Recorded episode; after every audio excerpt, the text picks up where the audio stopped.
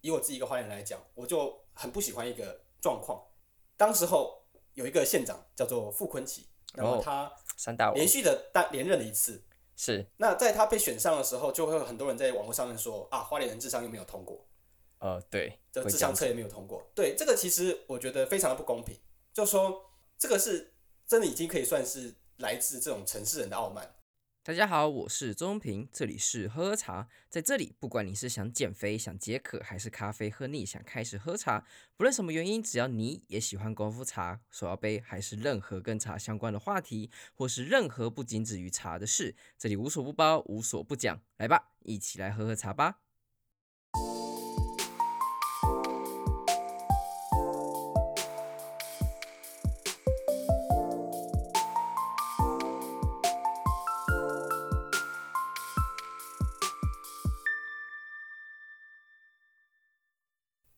公道杯邀请的是我在包城认识的一位好朋友，他是 Alden。那 Alden 呢，他的背景相当特别，他本身是花莲人。那他从交大时期的时候就从土木系转到电子工程系，并加入了清大调酒社，开启了他在调酒的兴趣跟成就。之后他又在东华就读气管硕士，拥有丰富与政府合作的机会。现在呢，他从 Boston University 的 CS，也就是 Computer Science 这个 program 毕业之后，想在一间他戏称叫老白人的一间公司担任 software engineer，是一位非常杰出的一位软体工程师。那我会认识他，主要就是因为透过不同的活动，还有就是因为他本身 bartender 的经验，然后让我觉得印对他印象很深刻。本身又是花莲人，所以我就想说一定要好好来跟他认识一下。让我们来欢迎一下 Alden。嗨啊，中平好，各位听众大家好，我是 Alden。对，那这个我自己的话，就像刚刚中平介绍的，我从呃交大毕业，那后面是先当了一年兵。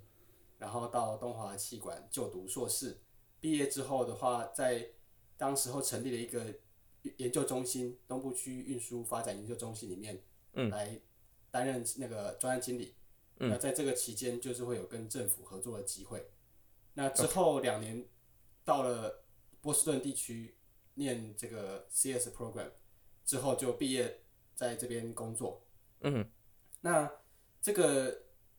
其实大家可以发现，说我在中间有像大学的时候培养了兴趣，然后甚至之后的就读的科系也是一直在转换，看似是转来转去，但其实是有脉络在中间的。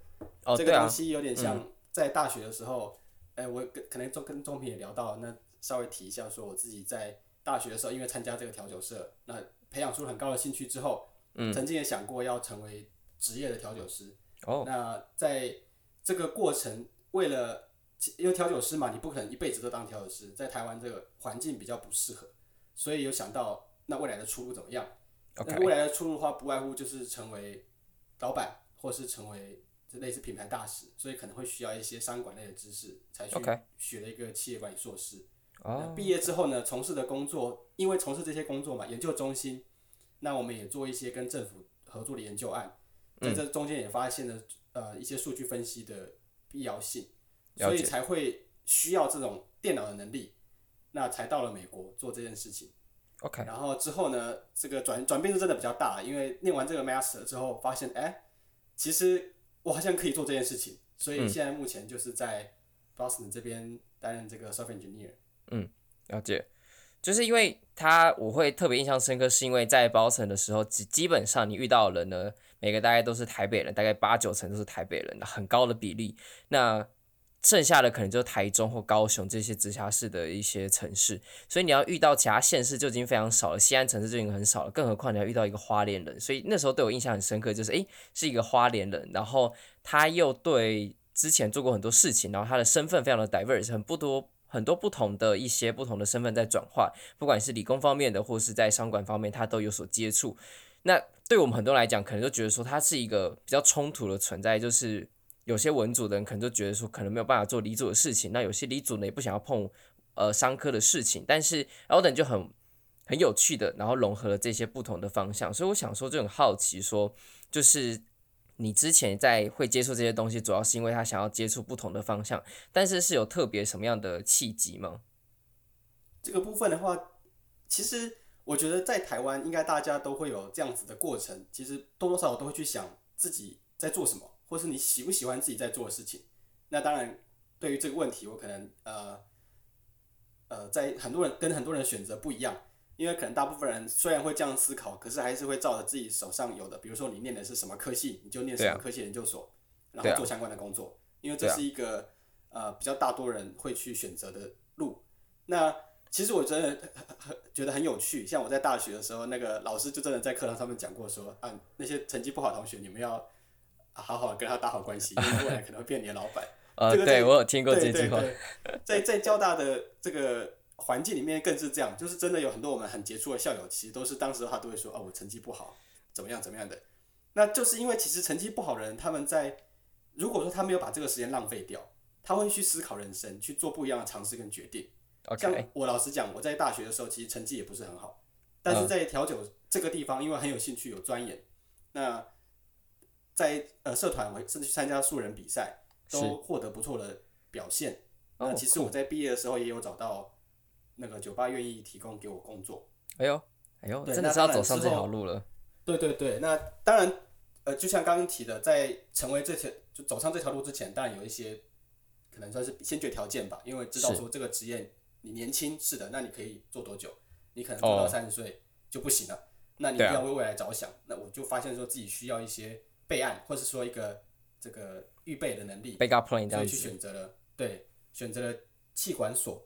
那当然，在器官所中间，这个就真的是另外一个探索的过程，因为我们的台湾硕士是必须要写论文的，在写论文这个过程中，发现了这种数据分析，在我念硕士那个时间是所谓的大数据正在流行的时候，嗯、非常流行。那接触了这件事情之后，它让我产生了很多不一样的想法，是，也自己去尝试摸索写程式跟数据分析这些的东西。那当然，论文题目也是做跟这个有关的，嗯、所以他就让我在毕业之后得到了研究中心的工作。当然，这个时候就很明显，兴趣的发展的方向转换了，这样子。那我之前会跟 Alden 会特别熟，是因为我们之前都一起办过一些活动，尤其是因为我自己很爱喝茶嘛，大家都知道喝茶这个频道，就是因为我爱喝茶的关系。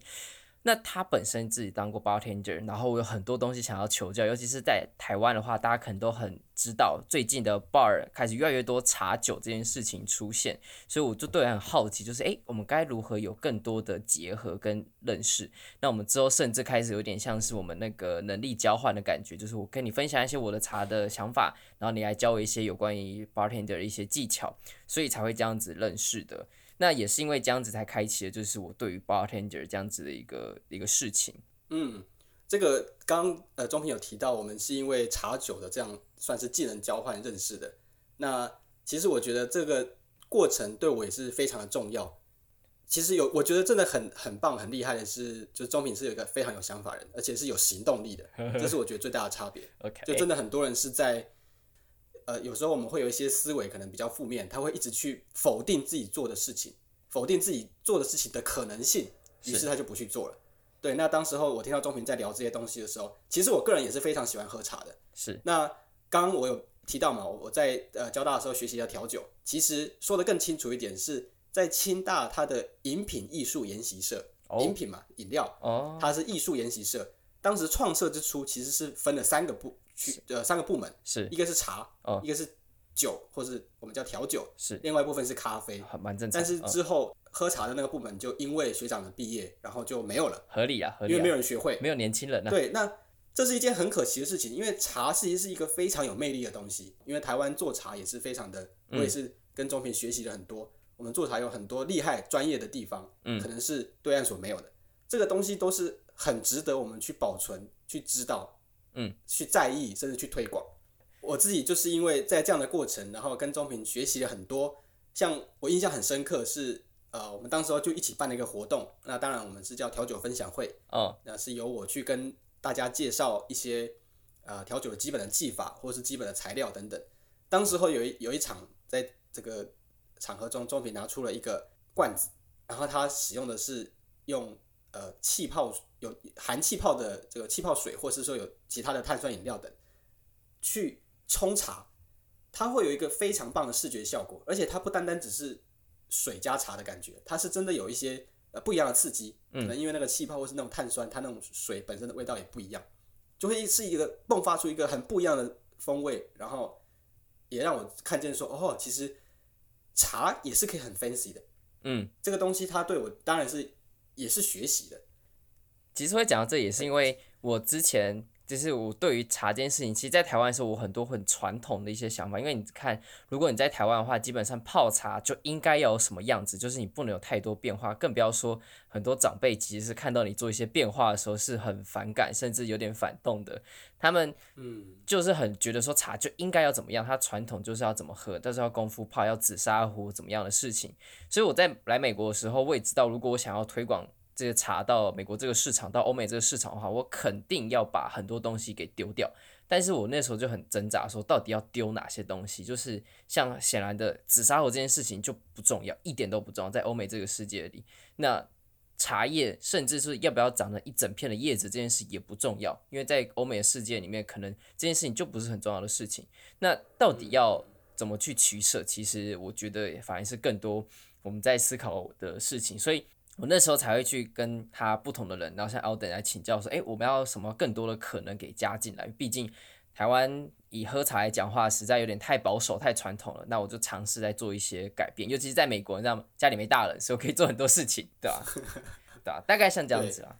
OK，那我其实我真好奇，就是因为你刚刚有提到，就是跟在东部的运输管理处，然后所做的一个合作的计划，那你可以介绍一下，因为这种东西是跟。毕竟它是要跟公部门合作，所以又是跟花莲、跟台东或者其他东部的县市，它应该会有一些政治上的眉眉角角。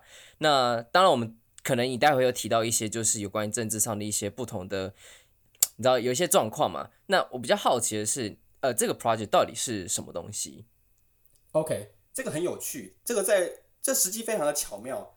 在我当时候毕业了，然后交通部当时成立了一个计划，他想要成成立。在各地方成立区域的运输发展研究中心。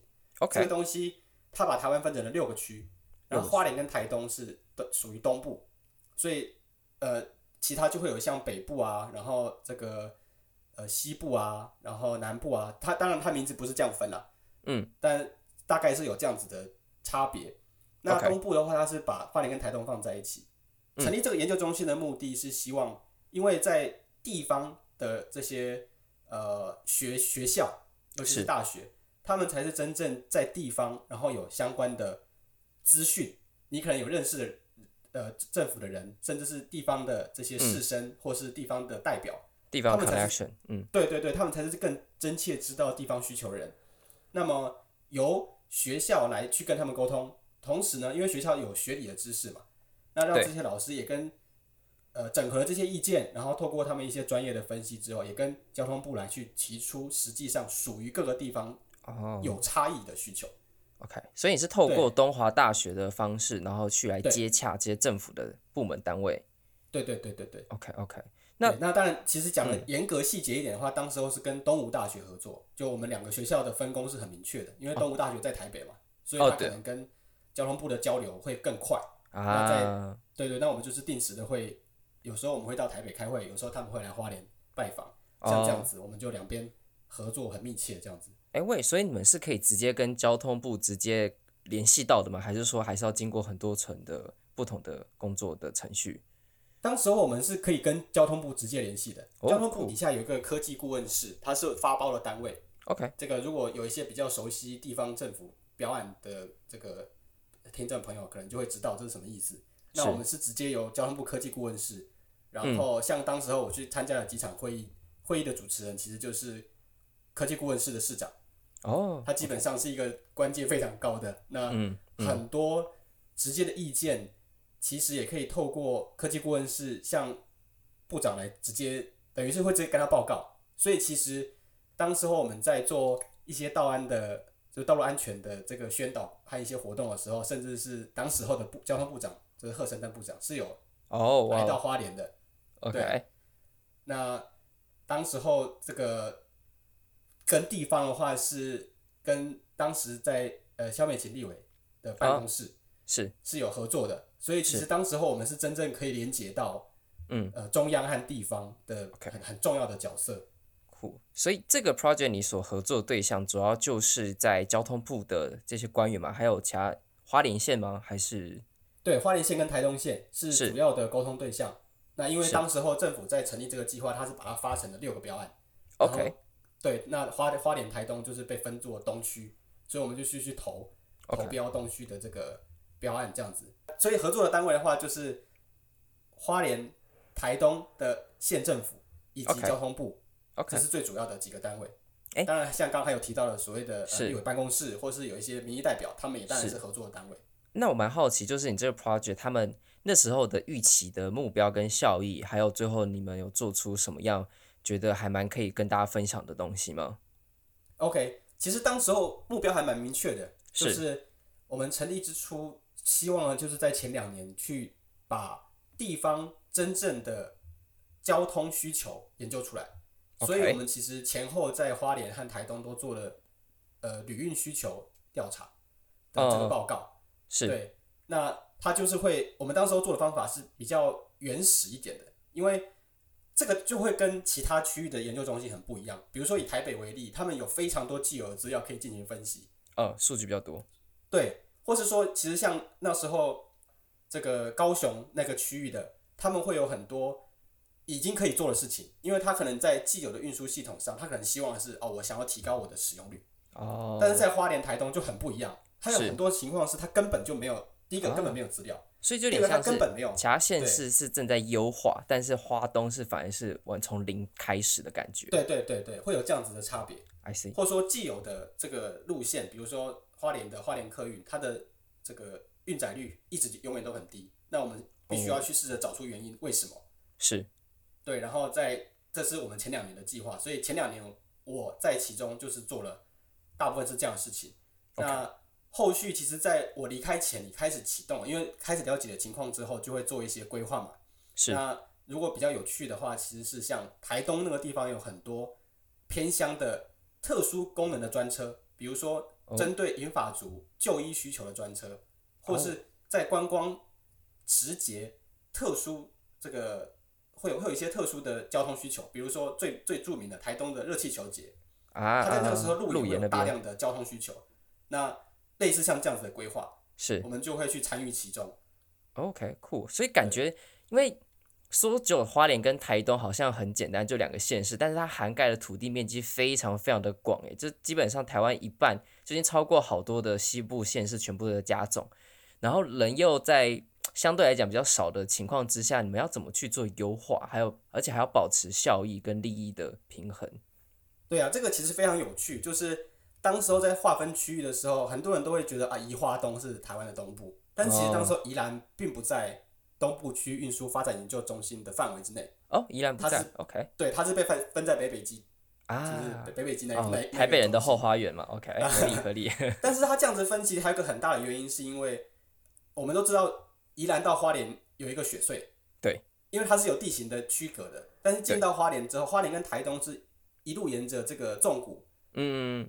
它是有这样子的地形上的连连续性，那相对的跟宜兰其实是有一个断开的这种感觉，是，所以在区域上面，就像刚刚这个中平也提到，它面积很大，嗯嗯，然后呢，所以它呃又又相对的有需求，OK，然后它地形上又是感觉比较连续的，了解。那当时我们其实就是根据这个，这就是一个很重要的观念，那我们做了一个鱼骨图式的这个运输系统，嗯，那这个这个很有趣，如果大家嗯。呃有兴趣的话，当然是可以多去了解。嗯、就是花莲这边是利用重骨当骨干，然后去开发出支线的运输来运运输系统。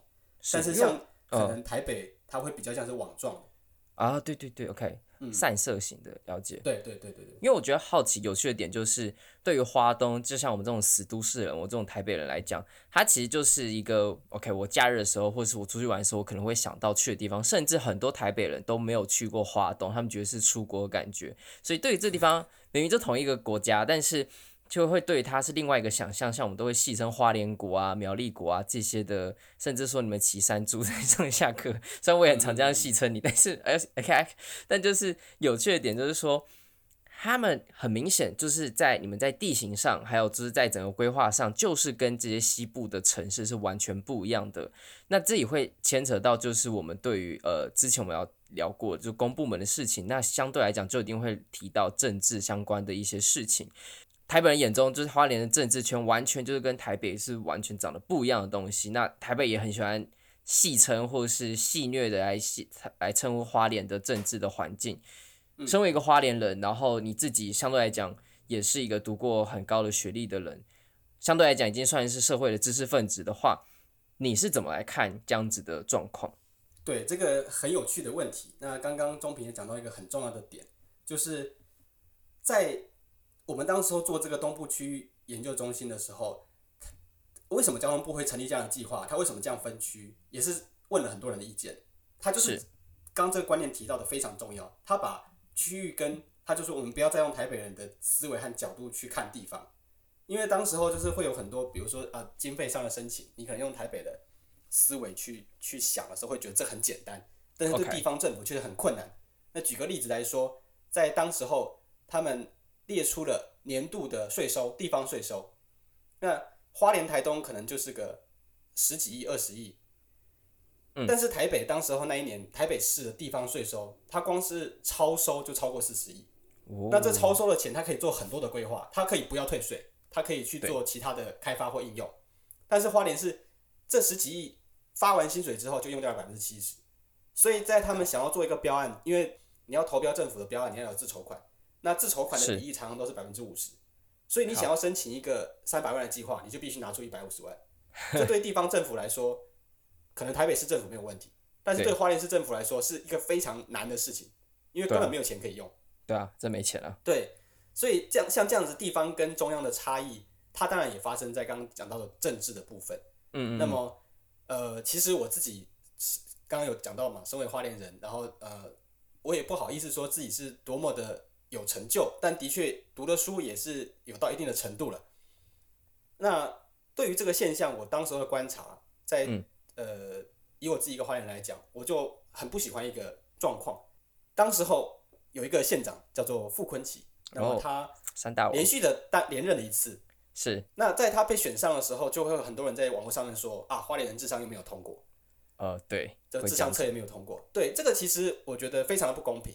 就说这个是。真的已经可以算是来自这种城市人的傲慢。为什么会这样子说？是这个其实是政治文化的差异，他没有考虑过这个脉络。嗯，这样讲的原因是这样，在资讯都相对呃透明，就是所谓资讯不对称程度很低的情况下，做出合理的行为这件事情，你说它是智商测验，那相对的还说得过去。嗯，可是，在花莲的时候，我们都知道花莲的年轻人都在外地，他不在。呃，这个这个很很少很少人在花莲这边，嗯，所以他在投票的时候可能连票都买不到，他根本没有办法回来投票。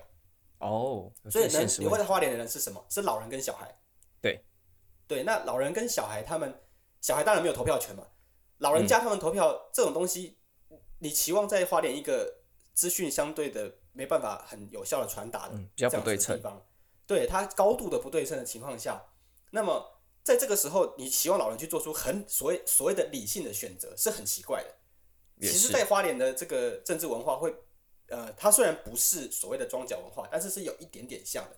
怎么说一点点像？是老人家这边他们这种，而且我们有很多村落，它不像台北有很多这个呃很繁华的呃市镇等等的。花莲的村落是比较生活比较慢，然后大家比较讲感情，比较讲呃我跟你的归属这种问题。所以会有所谓的意见领袖，嗯，对的。那如果今天这个意见领袖说要投给一号，那其实很多人都会跟着他投给一号，嗯，他不会去做太多的检验跟思考。这个也不是他们笨，只是他们的这个不管是思维也好，或是说他们能够接受到的资讯也好，本来就是不对称的。就是我相信你这个人，所以我就相信你所做的决定这样子。而且我相信你这个人，那你。如果你是支持一号的，你会跟我讲二号很好吗？对，不可能，对吧？对，所以说在这样子的，这算是呃，不知是良性还是恶性的循环下，它会产生这样的结果是非常正常的。是。那今天如果想要来插足花东的政治，就是，那你势必要去搞定这些所谓的意见领袖。对，你要待得够久啊，大家不认识你啊，这是一个很大的前提。对的，对的，对对对。所以其实我就觉得，像说啊，智商测验没有过这样子的。说法是是不太，这真的是真的是从一个道德的高点，或者说这是在在一个比较高的地位上去去鄙视这些人。其实，但以我自己来讲的话，我会觉得，当你去清楚了解到这些脉络的时候，嘿，你不会觉得是这样子，甚至你会有点痛心。为什么？因为为什么傅昆萁他可以脱党参选，他又可以回回归那个蓝蓝色参选？对，是因为颜色根本不重要啊。对对，有道理。那今天其实说真的，当时候傅昆萁在任的时候，我们的花莲市就花莲县嘛，县长是傅昆萁，嗯、花莲市长是一位叫田志轩的先生。是。那田志轩先生他是民进党籍的。OK。所以其实不是花莲人就是脑残都投给蓝色，不是这样。当时候的状况是在国民两党或者说蓝绿，不管有什么颜色也好，其实很少人愿意投入资源在花莲，因为花莲是一个很小的地方，它的地虽然很大，但它的就算你做的很好，你的、哦、呃总统票你也只会拿到三十万票。应该说啊，花莲只有三十万人，但是你看能投票只有十几万，就是以台湾来讲，这 CP 值很低。对的，对的。所以在这样子的情况下。不管是蓝好绿也好，都放弃了花莲这块区域。那今天用 这种角度去批判花莲人，其实我觉得是有点不公平的。这是傲慢，OK，知识分子傲慢嘛？对对对，所以我会觉得，甚至是已经到傲慢的程度了，因为他没有去理解过这种脉络，就只觉得啊，这些人智商很低。这也是到延伸下一个问题，就是对我们现在看到了有这个问题存在，那短期之内应该也不会有太多的改变。那在这样子的之下。身为一个，你现在也很年轻，那也读过书，然后也出国，然后看了很多的世面。你对于花莲的想象，还有就是未来，你觉得还会走向什么样的方向？这个我觉得，如果说以一个发展的方向的话，呃，至少中期、短期，当然就像你说的，要改变什么是不容易。但是中期，比如说五年或或者十年之间，其实可以努力的是如何让年轻人想待在花莲。Okay, 因为刚刚有提到嘛，就说花莲像这样的政治文化，它其实会影响到地方的发展，就有点像说，其实以我个人来讲，我也不是很喜欢我们的副县长，他 做了很多事情，对于地方的发展是没有什么帮助的。想换他太太，OK？对，那现在是他太太，虽然这这个很有趣，就是有兴趣的话，其实他太太做事的风格跟他先生很不一样哦，反而是做了很多相对比较有意义的事情哦。OK，对，至少他很关注教育这样子，这个是我相对比较熟悉的领域。Oh, 他在教育方面的这个贡献是比起前一任县长有很大的差别。这这我想到一个很有趣的一个话题，就是完全没有在搞上了，不好意思啊。就是扛凤他之前就有提过，就是科技是人权，然后 WiFi 其实也是人权。那这件事情在现代其实基本上大家都可以意会到是什么意思。那按照徐县徐市长啊，不好意思，徐县长对吧？徐县长，花莲县县长。徐县长他现在如果是 focus 在教育方面的话，那你现在自己也身为一个 software engineer，你觉得有没有可能因为科技，因为 WiFi，就是网络普及之下，像你现在基本上你你也是 work from home，你也不需要到哪个城市才可以工作，嗯、那有没有可能就像是在花莲或者在台东打造成另外一个就是比较偏科技产业、比较软体为主的思维？因为我知道。很多的软体工程师在这次的疫情，甚至在疫情之前，他们就很喜欢，就是有点像是 vacation trip，就是有点像直接去泰国工作，然后明明他的工作在美国，但他直接飞去泰国，或者他的工作在日本，但他飞去夏威夷，像这样子的概念，因为他们更不在乎要不要进公司这件事情。那嗯嗯这样子的状况有没有可能，用你的角度来想的话，有没有可能进而来促使花莲有一些不一样的改变呢？我觉得是肯定可以的。他这个就像刚刚讲的，如何让花年轻人回到花莲，或者说其实如何让年轻人进驻花莲，这个很有趣。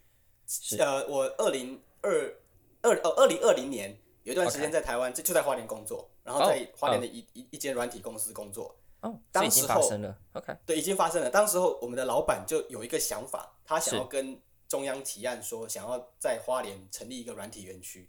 OK，对，当然当时我们听到是。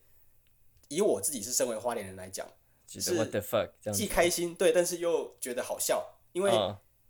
呃，软体园区的现况是好，可能南港的软体园区已经塞满了，对，内湖的软体园区可能也快饱和了，是的，但是早就有一个软体园区在台南，那台南跟花莲哪个这都挤，就是会、uh. 会选 会选哪个？其实我觉得绝大多数的人都会选择台南，嗯，这个是这个是很现实的情况，可是他有这份心是一件很好的事情。而且花莲，你说有没有可能？我真的觉得有可能。老实说，当时我们跟同事会讨论嘛，很多人都是唱衰的心态、嗯。但我会觉得说，诶、欸，有这个梦想，虽然现实目前现实的条件是不太适合，可是未来真的可能可以。这个生活的环境，然后宽阔的空间，降低的成本，这都是可以考虑的。对啊，因为说实在的，就是泰国他也把它做起来了。那很多人这些软体工程师，因为毕竟薪水就是比较高嘛，所以他们可以在泰国直接一个人租一间别墅都没有什么问题，而且那个他们非常是 affordable，他们完全可以支撑。但是生活品质和食物还有各式各样的享受都是上了另外一个档次。你看，要是同样的钱在旧金山或者在纽约买，就是几平大的房子而已，然后每天生活跟狗一样，就是很辛苦啊。但是像是如果在花莲或是在其他物价稍微水准比较低一点的地方的话，它有更好的生活品质，那又有很棒的一个自然资源，我觉得这的确是一个很棒的一个优势。对的，对的，没错，这也是我觉得很同意当时我那位老板的想法，嗯、就是我觉得有潜力，只是当然是以现在现实的条件来说，他连呃交通的状况都不太行，然后你说 WiFi 是我们的人权嘛，我们是有些区域。网络是有问题的，它也还没有真的普及的人权，很现实的状况。对对对对对对，因为好，这个下一个下一个问题就是，其实像你刚刚讲的，虽然软体园区这种事情的确很难去很看好一件事情，但是我觉得这也是牵扯到一个心态，就是当有一个人前卫的人或是一个 explorer 他提出一个概念的时候，台湾大部分人的第一个反应都是唱衰。我觉得。对这个的环境让我觉得很难受，因为其实我自己也有在尝试把我一些概念，然后抛出给我台湾的朋友，或是我在美国认识的朋友，得到反应就跟你像讲的一样，就是很多人台湾的朋友会直接唱衰，你说你为什么要做这件事情？做不到啊，就很多现实的问题。但相反的，美国的朋友倒是都觉得，哎，I can, you can do that，然后他可以提供你什么样的一些机会，或是他有一些什么经验。或者是他有什么想法跟你分享，他通常第一件事情不是唱衰你，那你就会觉得，哎，好像我们真的可以 make something happen 的那种感觉。但是这个状况就是，毕竟这种比较负面的思维还是在台湾比较普及的。那这就牵扯回来，就是因为我不太确定你之后可能会不会继续待在美国这个地方。但是如果你现在有学到这些美国的经验的话，你觉得未来你可以带来一些什么样不同的想法跟冲击给，不管是花莲或者台湾？等等其他县市，我觉得其实这个刚刚钟平讲的这点，真的还也是我在美国感受到的一个很大的差异。当然，因为他们这种这种无条件的正向，他有时候会做出很智障的事情，这个是真的，就是的确很无条件。对对对，会会有时候会觉得美国人讲的一些话，对对对对对，他会觉得他们啊未经思考啊，没大脑啊等等的，会的确会有这样子，这个平衡是需要拿捏的。对。不过呢，我觉得这样的想法，它其实对于很多的人是很有帮助的。就是第一个，我觉得能做的事情是把这样子的想法去改变，从身边的朋友、同学，甚至是下一代，OK，让他们做一些改变。就是说，说不定我们不用变得过度的正向，我们不用变得很智障的感觉，但至少我们可以在决定要做一件事情的时候，先停下来，在在在唱衰他，在否定他之前，先多思考一点。OK，这是一个我觉得最重要的。那次次要的话就是，其实我觉得我能做的事情是，如果有人他了呃想要了解美国这边发生的事情，或是怎么到美国，是，是对，其实我可以给他们一些管道和一些资源去分享、去了解、去问、去聊、嗯、等等像这样的事情。了解。那更多的话，我觉得的是，当然这个目前。我没有一个很明确的想法，但是其实如果可以，我会觉得在花莲做点什么产业是不错的。OK，就是或许也是做个呃小的工作室，专门做嗯这个写程式的的的案子，或是说我们可以、oh, freelancer 的概念。对对对，我们可以成立，因为像我自己来讲，我还是觉得花莲还蛮适合做观光旅游的，非常台东也是超爱，对他们是有很好的。呃，先天的条件，那只需要的是怎么去把它串起来，对，甚至你根本不用太夸张的包装，你只要把它保留住，然后把它串起来，变成一个很舒服，让外地人可以很轻松的呃融入跟享受。对，因为这个的话，我觉得可以提到我去秘鲁的经验。OK，当时候我在秘鲁玩的时候，就有发现他们在一些景点，其实你可能要开车开好几个小时，到了一个比较偏僻荒凉的地方。但是那里保存的非常的好，它的它的状态还是很原始。等到你在那边沉浸享受完那些呃很多的风景啊，很多的感受之后，嗯、搭着车你回到了旅馆，你一样有热水，一样有 WiFi。嗯，对，它会让你的这个这当时候让我的体验是非常的好的。然后你不需要去呃被参加一些旅游行程，像养猪一样，然后就是 啊、呃、上车睡觉，下车尿尿，对啊，不然就吃吃吃饭，然后丢到旅馆去就把你关起来。他不用这样子，你你有很多自己的弹性，你走到他们所谓的五季广场，找到呃很多的这个旅旅旅游的业者去问他们有什么样的行程可以参加，每天就很弹性的安排第二天的行程。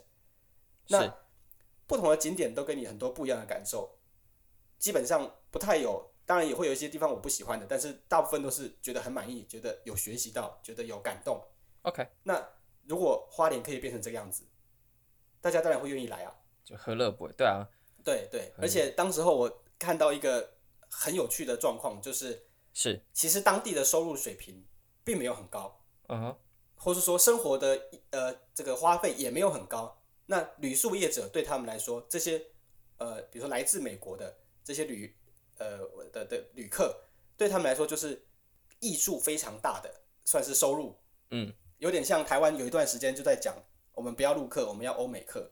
其实是一样的道理，对啊，就之前也不是说呃歧视我们对岸的这个朋友，朋友，但是呢，呃，消费力来说，跟他们的国家的收入有直接的关系嘛。在收入这个地方来讲的话，他对于很多花费的他觉得的合理性就会很不一样。他可能觉得哇，你去夜市，他看到一根玉米，嗯，烤一根烤玉米一百一百一百五好了，五块美金，我要五块美金，他觉得还好啊，因为很秀啊，五块美金。对，五块美金在美国，你买一根那种什么墨西哥烤玉米，差不多啊，什么鬼的，对啊，对啊，那你今天你吃到一个碳烤玉米，就是三四块，五甚至到五块，他都会觉得哦，这个东西很有特色，嗯，他会觉得很很便宜，对啊，他不会觉得特别贵。可是像今天台湾人自己看到一根玉米五一百五，就夭寿哦，卖好贵哦，对对对，所以如果可以朝这样子的方向发展的话，我觉得花东还是很有潜力的。当然，这还是有一些现实状况，因为我知道很多人一直在讲说，就是国际，就是我们要观光化，要国际化，然后要吸引国际旅客来。其实讲了很久，我相信一定就是因为会有现实的问题，所以才让这些有志之士有点呃有志难伸吧，你可以这样形容。对，我可能一定会有一些现实问题，不是我们想讲这么简单。但是，如果说我们现在就不先考虑现实的状况，如果假设。花莲，然后现在你要全部从零开始，就是 start from the scratch。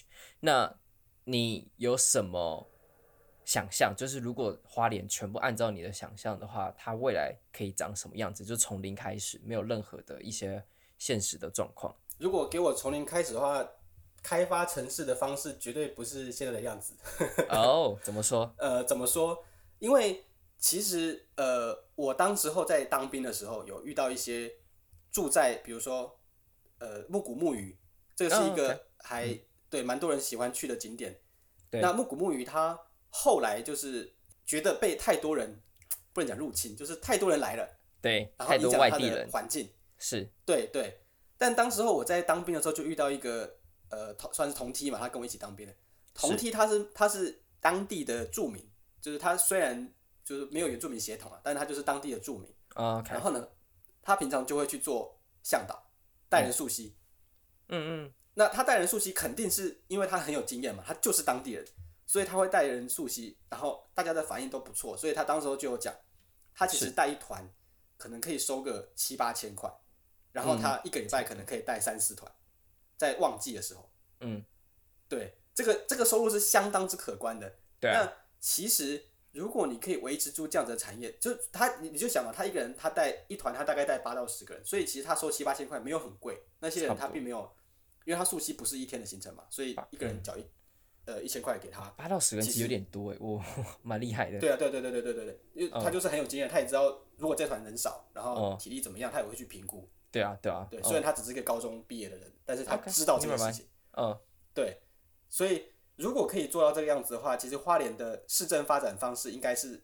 多点，嗯，因为现在的发展方式其实是一个大核心，就是花莲市吉安乡为核心，然后其他地方在还在发展中。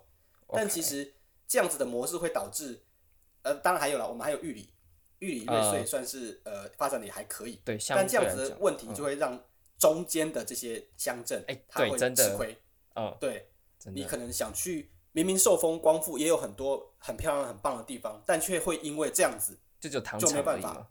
对对对，就会对对对，大家就会这样子想，然后就会忽略掉，那会变成一个恶性循环。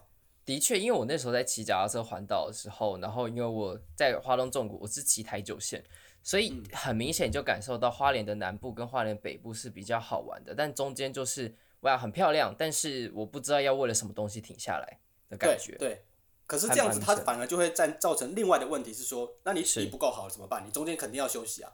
对啊，对啊，那你就会没有办法享受这一段路，就会导致。中间像你，你骑脚踏车环岛是因为你比较体力比较好，然后你有这个动机，愿意做这件事情。年轻的，但是要知道，大部分人可能没办法做这件事情。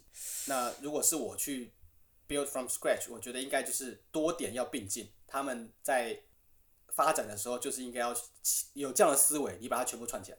OK OK，对，甚至是你可以做成小闭小闭环，什么意思？其实当时候我在做这个专专案经理。有跟长滨乡的乡公所合作过，他们有 propose，就是当时候因为我们资源有限嘛，所以我们会去地方政府，然后跟他们聊，然后看他们有没有有没有什么 proposal。是。当时候长滨乡他做了一个很有趣的企划案，是长滨乡盖了一个空中步道，其实就是沿着一个呃断崖，然后盖了一个玻璃桥。那其实是也没什么，嗯、但他就很聪明，他把他跟自己在地的一些其他景点串起来，做了一个旅游行程套装。哦。Okay. Oh. 对。然后它的设计是可以让大家在那边待四天三夜，然后三天两夜、两天一夜的这种套装行程。嗯，你可以有这样参考的选择，然后由县政府来提供。当然，县政府也会跟当地厂商合作。这我觉得就是一个非常好的状态。嗯、其实这个也是花莲可以做的事情。是，因为 Alden 他的经验，他有各种不同的经验。看他从他的电子工程，然后自己现在读了气管的硕士之后，又现在又读了 Software Engineer。然后现在也成为一个正式的 software engineer，所以他基本上有这方面各种不同的整合性的一个能力。所以如果说他在做一件事情的时候，我觉得可以用不同的角度来思考。因为上次你也跟我讲了一句很有趣的话，就是我们现在虽然在台湾会以工程师为导向，就是啊，工程师很赚啊，然后要成为工程师啊，成为医师什么的。但你也讲过一个很棒的点，就是常常工程师会失去了以商业的角度来看事情。所以你觉得你这样的经验？是有帮助到的吗？你自己在思考事情的时候，不敢说我自己多么的专业或擅长，但真的这样子不同的经历，他会去刺激不一样的思考。是，尤其是像我觉得很好笑，之前我在台湾的那个软体公司工作的时候，是曾经我们公司的 PM 部门就有跟我说，他他他说我是唯一一个会说人话的工程师，就是他是有点开玩笑这样讲，但是为什么他可以觉得我说的话有他听得懂？是因为当我知道我在跟他讲话的时候，我会尝试用他懂的，可能他懂的术语，oh. 他懂的观念，去跟他解释我们在干嘛，我们想要做什么。OK，这个就是一个我真的觉得是还蛮棒的，所以也很鼓励，如果听众自己是工程师，也去接触一下一些餐馆类的知识。嗯、那当然可能不仅仅不仅仅只是呃网络文章，可能你可以去看到一些有一些人可能 YouTube 频道或是有些 Podcast，他有比较深入的、嗯。呃，这种介绍的可以去听一听。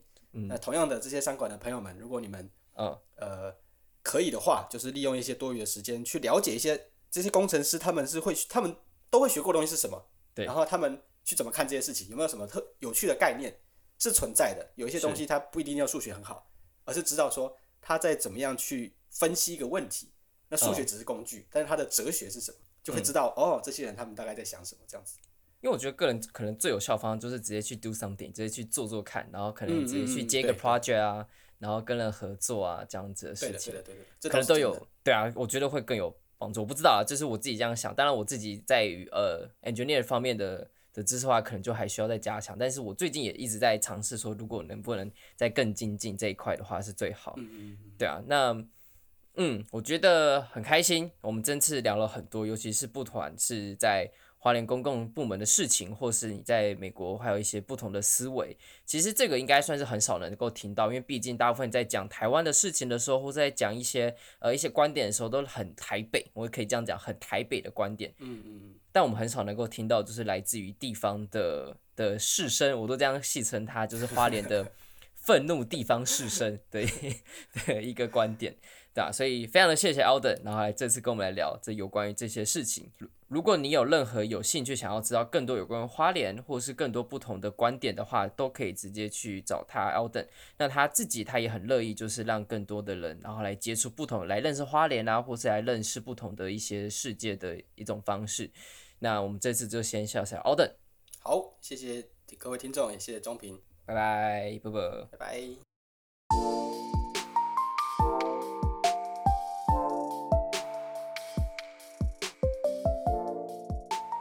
觉得 Alden 他这个人像是一种叫做 Smoked Tea Whiskey Stout。它有趣的点就是它有正山小种的茶，就是这种红茶加姜加 Tabasco 加 Pico Black Tea，它这样子合成在一起。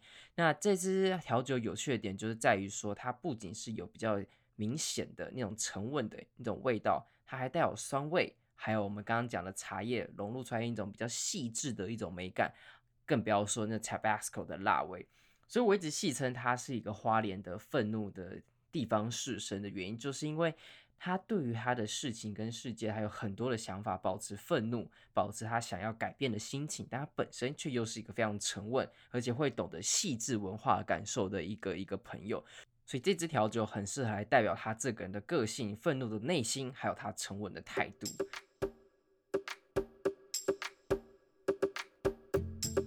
喝喝茶创立的目的是由于过去学茶的过程之中，发现茶的门槛充斥着高大上，还有一堆玄学，让人很难亲近。因此，希望透过这样的平台，用最简单、直接且轻松的方式，好好认识这位最熟悉的陌生人。